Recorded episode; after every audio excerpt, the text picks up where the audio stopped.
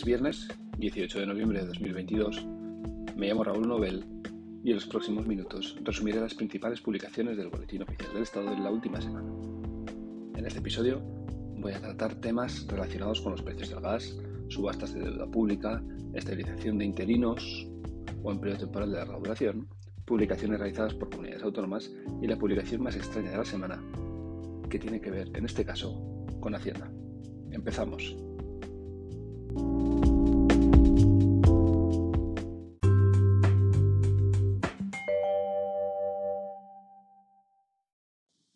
Respecto al gas, tal como hemos indicado en otros episodios, se publican los nuevos precios de venta antes de impuestos de los gases licuados de petróleo por canalización, que se aplicarán desde el 15 de noviembre. Los precios que se venían aplicando hasta ahora se fijaron en una resolución a la que hicimos referencia en nuestro episodio 6, relativo a las publicaciones producidas entre el 15 y el 21 de octubre de este año. Pasando a otro tema, hace un tiempo se aprobó una ley que buscaba estabilizar el empleo temporal de larga duración. Pues bien, esta semana se ha publicado el procedimiento aplicable a la convocatoria excepcional de estabilización de empleo temporal de larga duración.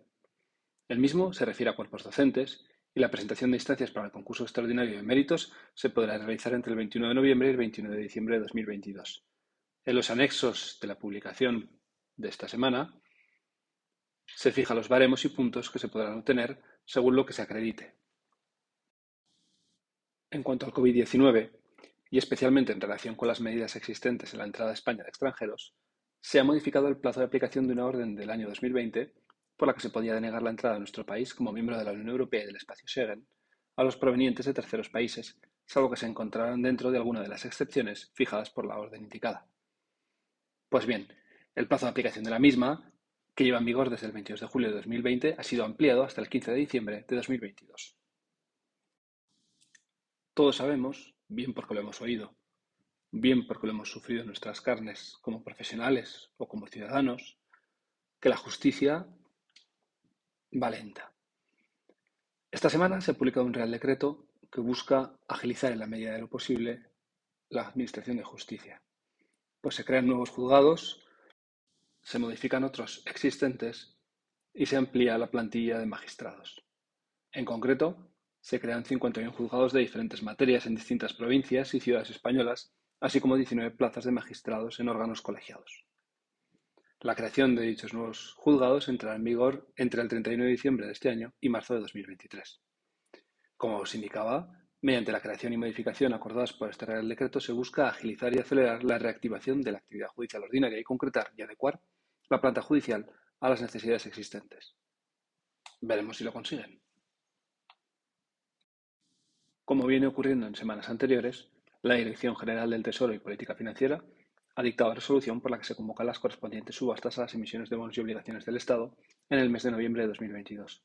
Las subastas se han celebrado esta semana, concretamente el día 17 de noviembre. Respecto a las publicaciones de las comunidades autónomas, las más activas esta semana han sido Aragón, Galicia y La Rioja, pues se han publicado tres leyes aprobadas por las dos primeras y una por la última. Así, Aragón ha publicado en el Boletín Oficial del Estado de esta semana las leyes 3, 4 y 5 de 2022, que tienen los siguientes objetos. La primera establece el régimen jurídico de la información geográfica y de la actividad cartográfica de Aragón y sus mecanismos organizativos e instrumentales. Mediante la segunda, se crea el Colegio Profesional, de Higienistas Dentales de Aragón. En el plazo de seis meses, la comisión gestora que se nombre deberá aprobar unos estatutos provisionales del Colegio Profesional. En cuanto a la tercera de ellas, regula la colaboración financiera de la Comunidad Autónoma de Aragón con los municipios de su territorio, a través de la creación de un fondo de financiación municipal que tendrá una dotación inicial de 30.650.000 euros. Galicia, por su parte, ha publicado las leyes 1, 2 y 3 de 2002, cuyos objetos son la gestión del ciclo integral del agua en la Comunidad Autónoma de Galicia, impulsar la provisión de puestos de difícil cobertura de determinado personal estatutario con título especialista en ciencias de la salud del Servicio Gallego de Salud, y regular la planificación, ordenación, desarrollo y ejecución de las áreas empresariales de interés autonómico gallego. La Rioja ha publicado una ley, la número 13, por la que se crea la Agencia Riojana de Transición Energética y Cambio Climático. De las publicaciones del Banco de España, hay que señalar las relacionadas con mercados de divisas y con tipos de interés. Respecto a las primeras, se ha publicado como cada día, el tipo de cambio del euro frente a distintas divisas, que tendrá la consideración de cambios oficiales. Hoy, viernes 18 de noviembre de 2022, el euro se encuentra por encima del dólar, ya que el cambio fijado es por cada euro 1,03 dólares. Respecto a las libras esterlinas, sigue por debajo. Y en cuanto a los tipos de interés, se ha publicado también hoy el tipo medio de los préstamos hipotecarios a más de tres años para la adquisición de vivienda libre concedidos por las entidades de crédito en España, que se fija en el 2,66.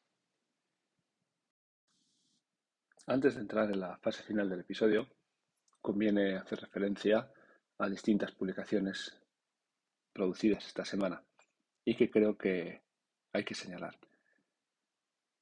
Dichas publicaciones son la primera, que la entidad Mercedes-Benz Financial Services en cumplimiento de la normativa vigente, solicitó la aprobación de su contrato de crédito al consumo.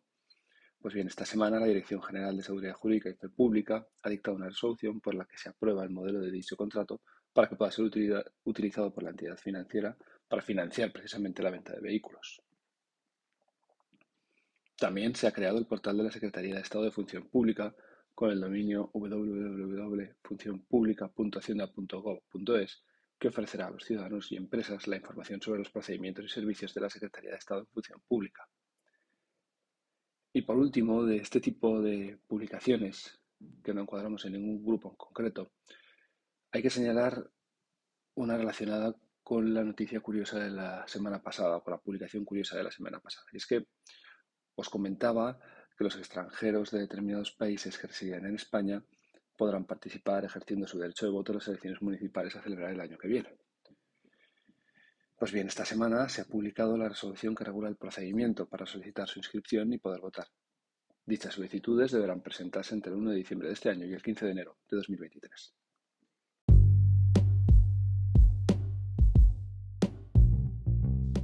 Antes de terminar, y como venimos haciendo en los últimos episodios, quiero comentaros la publicación de esta semana que pienso que es más extraña o curiosa. La misma tiene que ver con las deudas de Hacienda.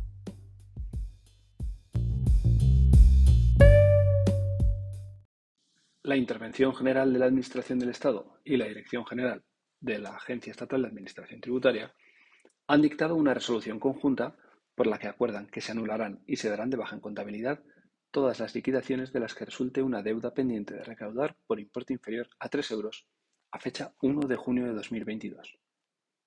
Es decir, que Hacienda considera que como no le sale rentable continuar las reclamaciones por deudas inferiores a 3 euros, dicta una orden por las que las anula y las da de baja contablemente.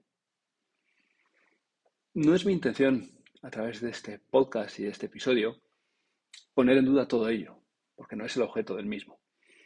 Pero con la estructura que tiene la Agencia Estatal de la Administración Tributaria, Quizás se pueda buscar la forma de ahorrar costes de tal manera que no sea necesario renunciar directamente a las cantidades, aunque las mismas sean reducidas. Pero sí que hay un aspecto que creo debe criticarse a la Administración, y es que en la resolución no se indica cuál es el importe total al que se está renunciando al anular las reclamaciones. Pienso que sería un buen ejercicio de transparencia que se indicara ese importe y que todos los ciudadanos supiésemos a qué cantidad se está renunciando y qué coste supondría en todo caso realizar dicha reclamación o dichas reclamaciones. En todo caso, enhorabuena a los agraciados.